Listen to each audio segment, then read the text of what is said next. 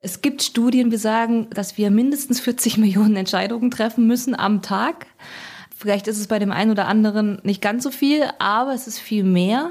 Und dadurch sind wir so überfordert mit diesen ganzen Reaktionen, dass wir die Eigeninitiative überhaupt nicht mehr ergreifen.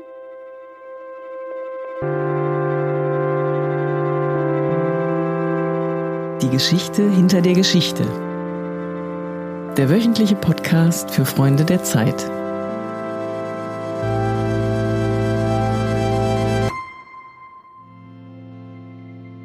Liebe Freundinnen und Freunde der Zeit, herzlich willkommen zur dritten Folge unseres Podcasts. Mein Name ist Christoph Siemes, ich bin Kulturreporter und verantwortlicher Redakteur für die digitalen Ausgaben der Zeit. Heute möchte ich mit Ihnen, liebe Hörerinnen und Hörer, hinter die Kulissen der Titelgeschichte des aktuellen Zeitmagazins blicken. Wie Sie sicher wissen, liegt der Zeit jede Woche ein Magazin bei, das von einer eigenen Redaktion in Berlin erstellt wird. Dieses Magazin wird etwas früher produziert und gedruckt als die große Zeit. Deshalb liegt die Titelgeschichte auch schon fertig vor. Und ich kann mit der Autorin Katrin Gilbert darüber sprechen. Liebe Katrin, erst einmal herzlich willkommen. Guten Morgen.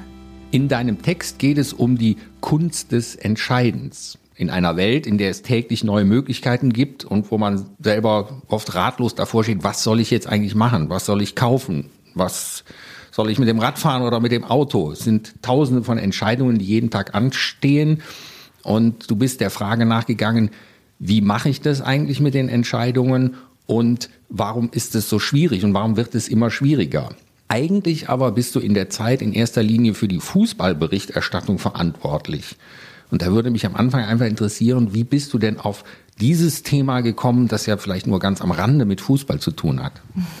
Genau wegen des Fußballs. Also ich habe ganz oft beobachtet, dass meine männlichen Kollegen eigentlich die Einschätzungen im Fußball hauptsächlich von den technischen Fertigkeiten der Spieler auf dem Platz abhängig machen und das mich schon immer, also die ganze Zeit, in der ich mich damit beschäftige, eigentlich am meisten interessiert, warum Sportler oder warum Profifußballer immer zumindest auf dem Top-Level im richtigen Moment die richtige Entscheidung treffen und wie sie das von den anderen, von den Mittelklassigen unterscheidet. Und deshalb bin ich darauf gekommen und habe das dann ausgeweitet auf die ganze Gesellschaft.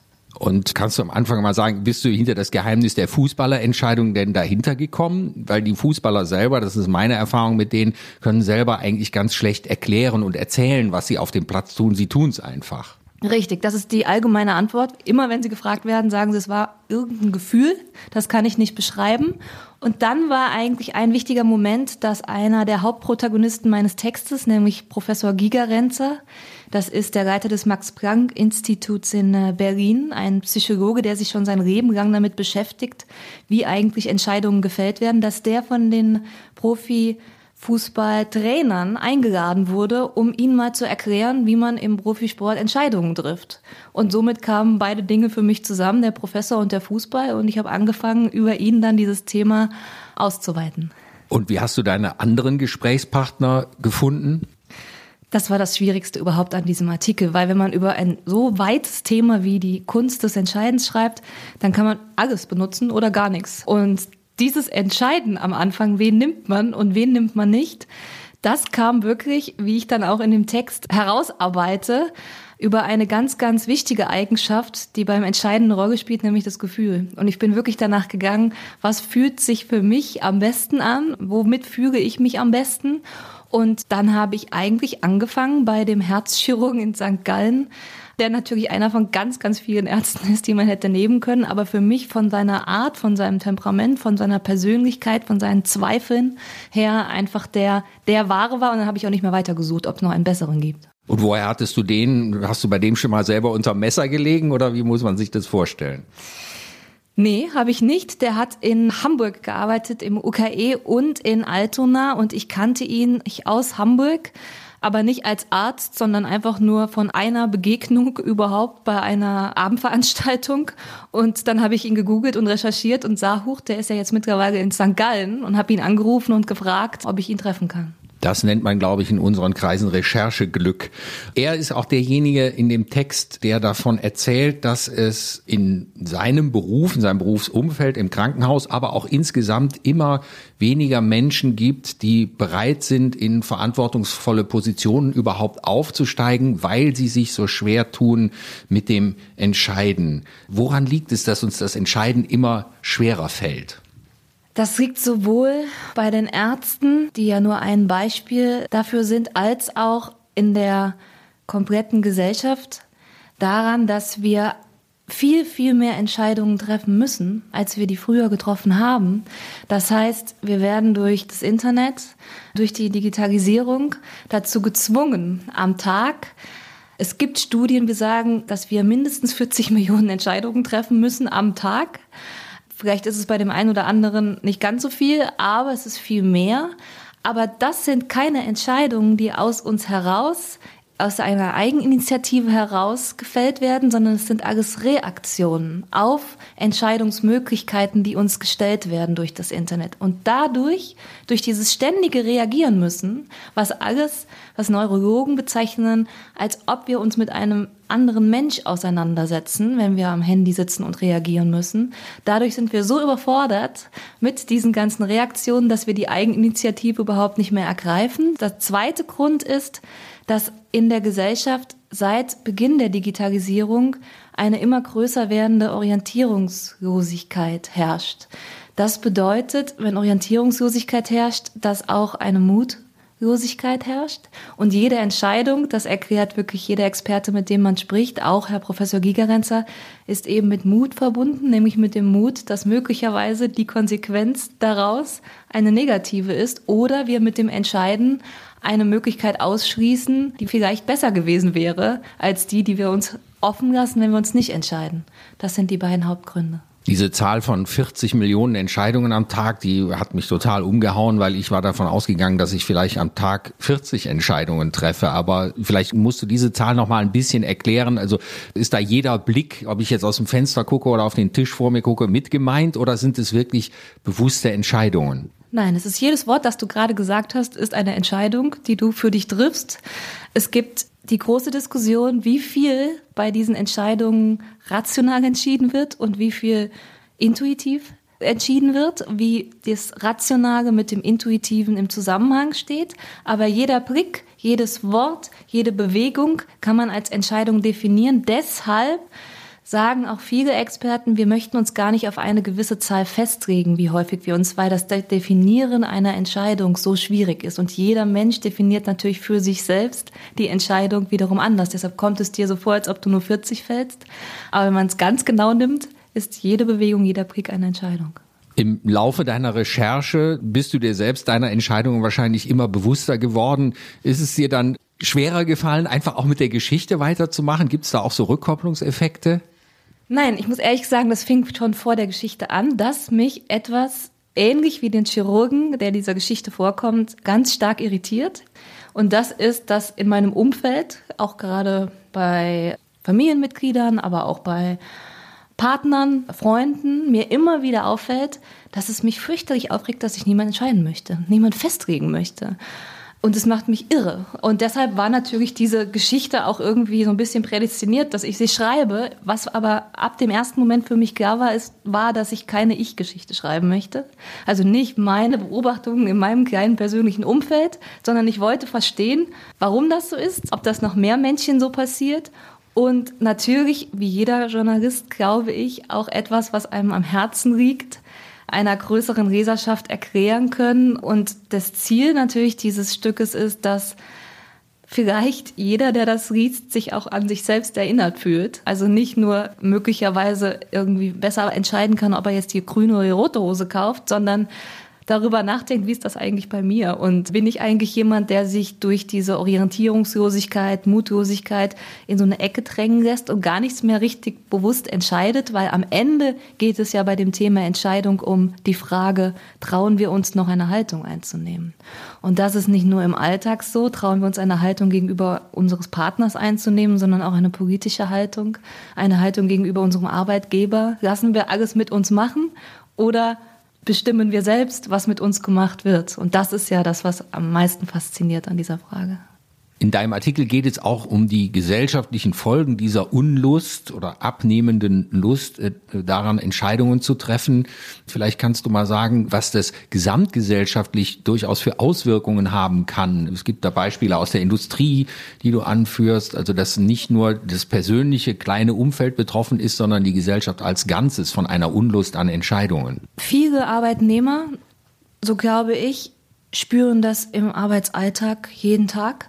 Und zwar daran, dass Arbeitsverträge nicht mehr langfristig abgeschlossen werden, weil in den Führungspositionen großer Firmen eine Entscheidungsarmut herrscht. Aufgrund von Orientierungsarmut, weil man nicht weiß, wie es weitergeht. Es könnte ja möglicherweise schlechter werden. Deshalb begrenzen wir mal die Arbeitsverhältnisse. Es entsteht aber auch im Klima, im Arbeitsalltag, dass man das spürt an Entscheidungen, die von oben nach unten gefällt werden. Es ist in der Politik zu beobachten, sowohl auf Seiten der Wähler als auch auf Seiten der Politiker. Und ich glaube, eines der berühmtesten Beispiele der letzten Monate war das Ringen von Martin Schulz. Das Ringen um Haltung, das Ringen darum, soll ich mich jetzt als der geben, der ich bin?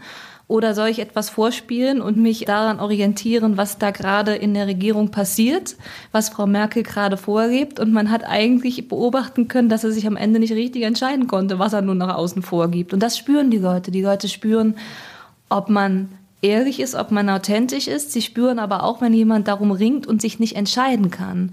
Und wenn jemand sich nicht entscheiden kann, und das ist die zweite Ebene in dem Text, wenn sich Eltern nicht entscheiden können, gibt es Beobachtungen, aber auch Studien von Kinderpsychiatern, die sagen, dass wenn ein Elternteil sich nicht entscheiden kann, wird sich das Kind, wenn es älter ist, auch nur sehr schwer entscheiden können, weil entscheiden muss man vorgeben. Und wenn man zu früh den Kindern die Entscheidung überlässt, in einem Alter, in dem Kinder nur noch nach dem Lustprinzip entscheiden und nicht nach verantwortungsvollem Hintergrund entscheiden können, dann wird ein Kind, wenn es größer ist, sich an diese Orientierungslosigkeit als Kind in der Bäckerei vor den 20 Brötchensorten erinnern und wird selbst ähnlich schwer nur entscheiden können. Deshalb kann man das in jeder Sparte unseres Alltags beobachten. Man kann es in der Wirtschaft beobachten, man kann es in der Politik beobachten. Und ja, es prägt sich auf alle aus. Liebe Hörerinnen und Hörer, ich bin jedenfalls sehr froh. Ich habe heute die richtige Entscheidung getroffen, nämlich meine Kollegin Katrin Gilbert zum Gespräch zu bitten. Und sie erzählt uns in dieser Folge unseres Podcasts die Geschichte hinter der Geschichte über ihre Titelgeschichte, die sie für das Zeitmagazin geschrieben hat, über die Kunst des Entscheidens und warum uns das immer schwerer fällt. Katrin, hast du denn im Zuge deiner Recherchen auch Tipps bekommen? Kann man diese Kunst des Entscheidens lernen oder ist es einfach nur eine Typfrage, ob ich dafür gemacht bin, Entscheidungen zu treffen oder nicht? Ja, das war das Schöne an der Recherche, dass ich mir natürlich auch ganz viele persönliche Tipps abholen konnte.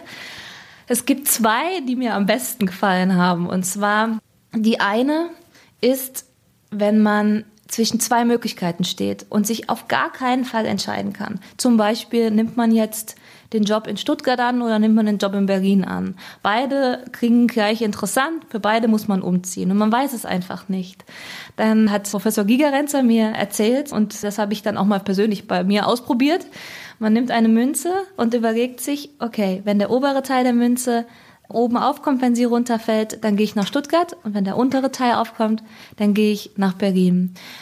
Man muss aber nicht abwarten, bis die Münze auf dem Boden angekommen ist, sondern in dem Moment, in der die Münze fliegt, ist das Gefühl in einem, sagt einen, um Gottes Willen, hoffentlich nicht die Seite, die Stuttgart vorgibt. Und dann weiß man, man möchte nach Berlin.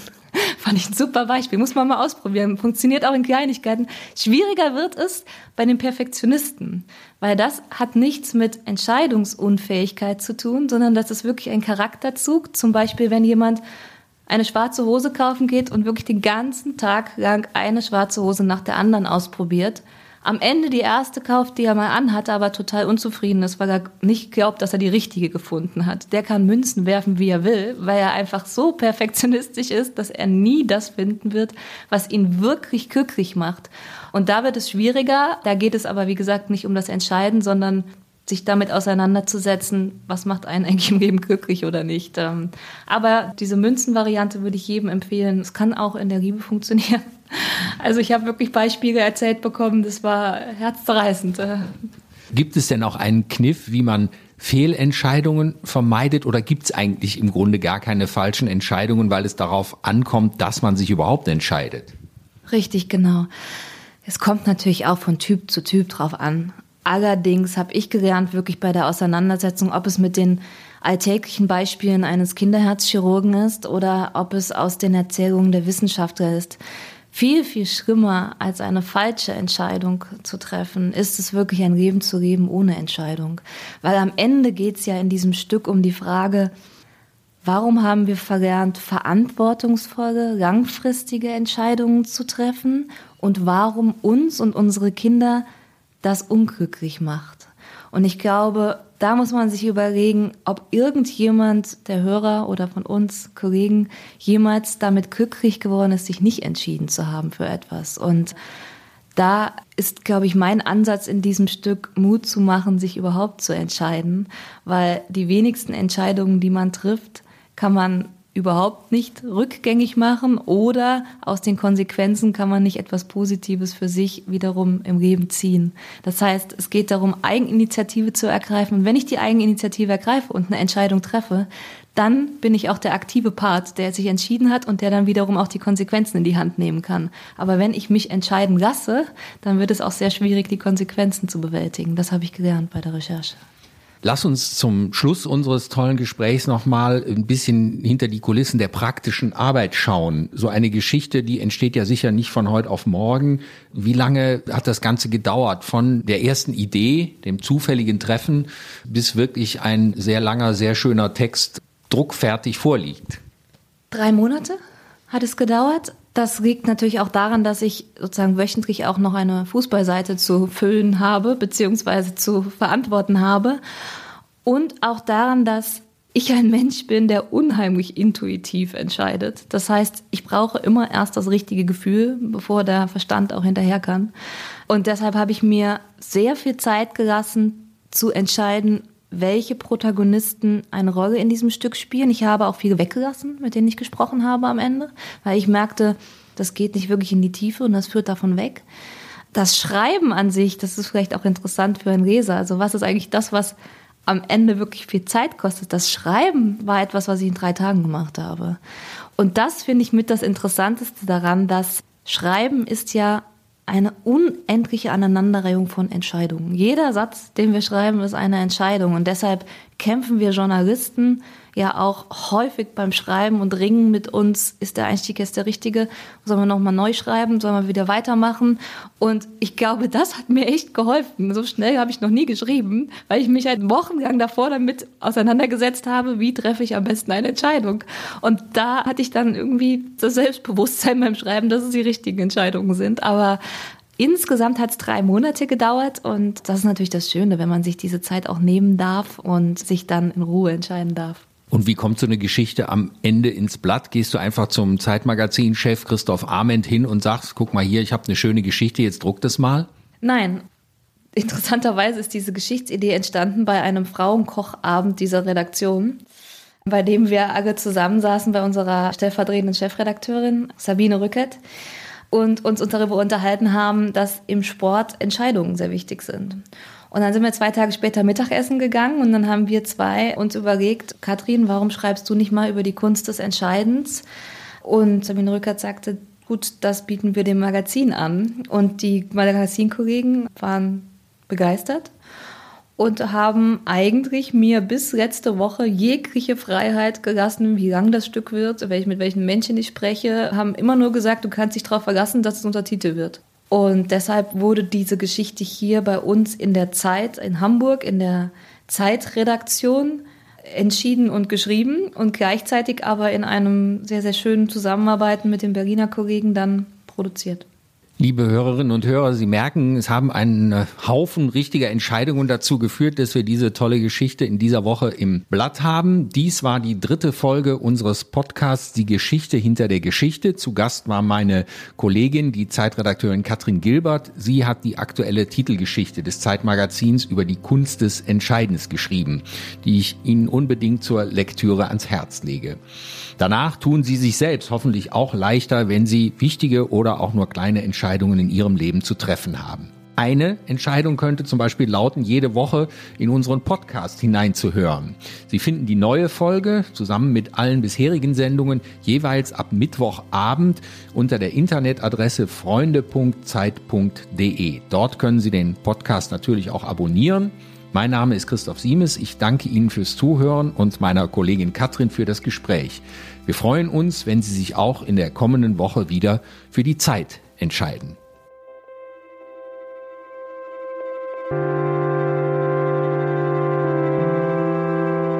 Die Geschichte hinter der Geschichte.